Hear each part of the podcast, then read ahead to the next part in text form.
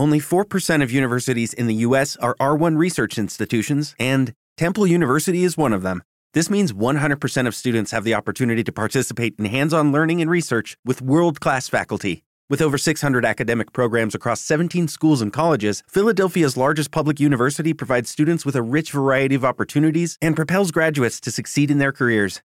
Temple University. Schedule a campus tour today at admissions.temple.edu/visit. Este podcast forma parte de Evox Originals. Disfruta de este avance.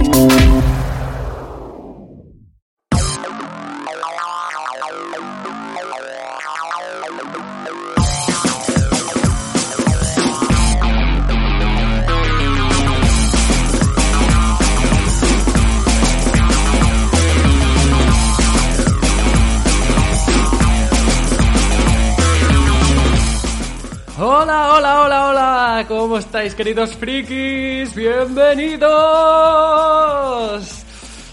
Que ya estáis listos y listas para un capítulo nuevo de El Friki. ¡Sí! ¡Yeah! ¡Buah! ¡Friki, friki, friki! ¡Este friki! ¡Uh, uh! ¡Este friki! ¡Uh, uh! Ay, Dios mío, ya empezamos, ya empezamos bien, ya empezamos bien. Es- espero que estéis todos súper, súper bien, que hayáis tenido un mes genial, la verdad. Y am, bueno, ya, como podéis ver, ya estoy un poco ya subidito, ya desde el principio, ¿eh? Pero es que el, el- tema de hoy es que, es que me encanta, me encanta, la verdad. Em, no, no os preocupéis, no os preocupéis porque ya, ya he recibido el feedback eh, correspondiente del último episodio. Ya sabéis, este en el que eh, pues hablaba del miedo y básicamente duró dos horas y pico, ¿vale? Eh, esa- ese capítulo tan genial que supongo que estaréis o escuchando por fascículos, eso sí, escuchadlo eh, siempre que podáis, ¿de acuerdo? Eh, pero no os preocupéis, o sea, este va a durar eh, lo que tiene que durar, ¿de acuerdo? En vez de dos horas y media, o sea, mi intención es que el friki sea breve, pero intenso. Por eso ya, me- ya vengo aquí mm, arriba, subidito, ¿vale? Y eh, todo eso concentrado en, a ser posible, entre unos 30-40 minutitos. ¿De acuerdo? Para que así tengáis, pues eso, podáis escucharme, mm, yo que sé, de camino al trabajo, si vais por la calle, habéis quedado con alguien. Depende de dónde estéis, el trayecto, pues eso, pues dura, pues dura eso. eh, 30 minutitos, si vais andando así con la calma, si no está lloviendo, claro, como un día como hoy. Hoy aquí está lloviendo muchísimo, muchísimo, muchísimo, pero bueno. Eso, que siempre es un buen momento para escuchar el freak.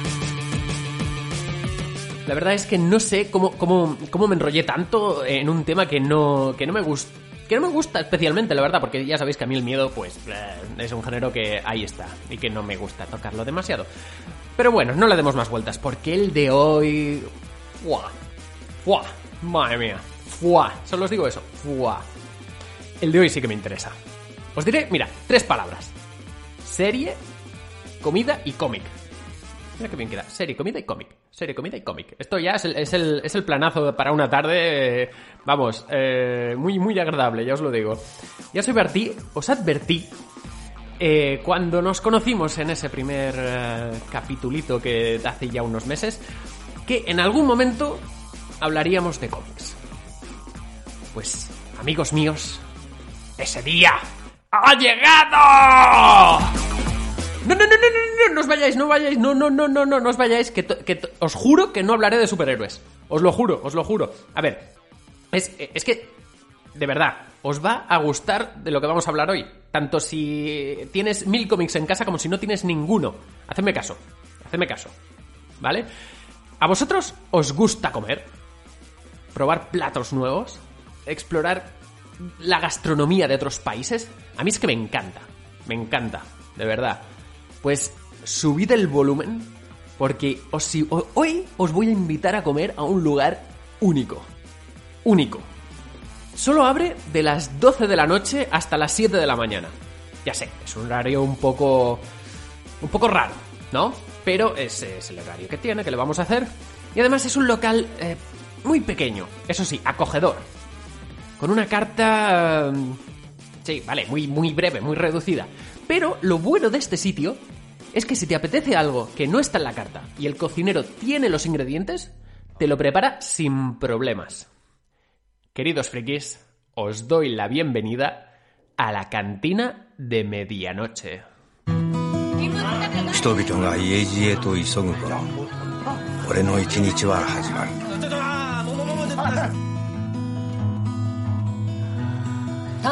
Para los que han tenido la suerte de, de ir a Japón y visitar concretamente Tokio, sabrán que hay una parte de, o sea, de esta ciudad que es, es muy moderna, muy tecnológica, es la, típica el típico cruce ese que, que, siempre vemos por la tele, en las pelis y, y, demás, que siempre está abarrotado de gente y que siempre está todo lleno de pantallas, a lo, Times Square también, ¿no? Pues publi por aquí, publi por allá, ya, compra, compra.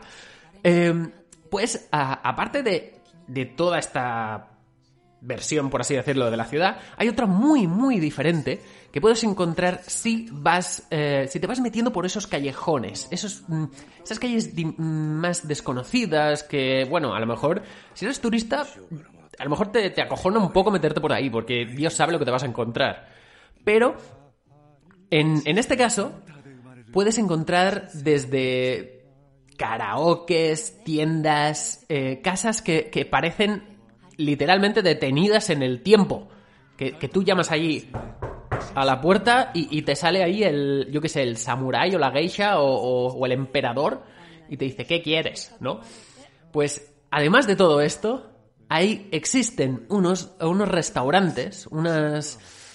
Eh, restaurante, bar, no sé cómo definirlo porque es como una especie de, de, de híbrido, eh, que son muy, muy, muy pequeños, con muchísimo encanto y ya os digo que es un lugar donde os encantaría estar.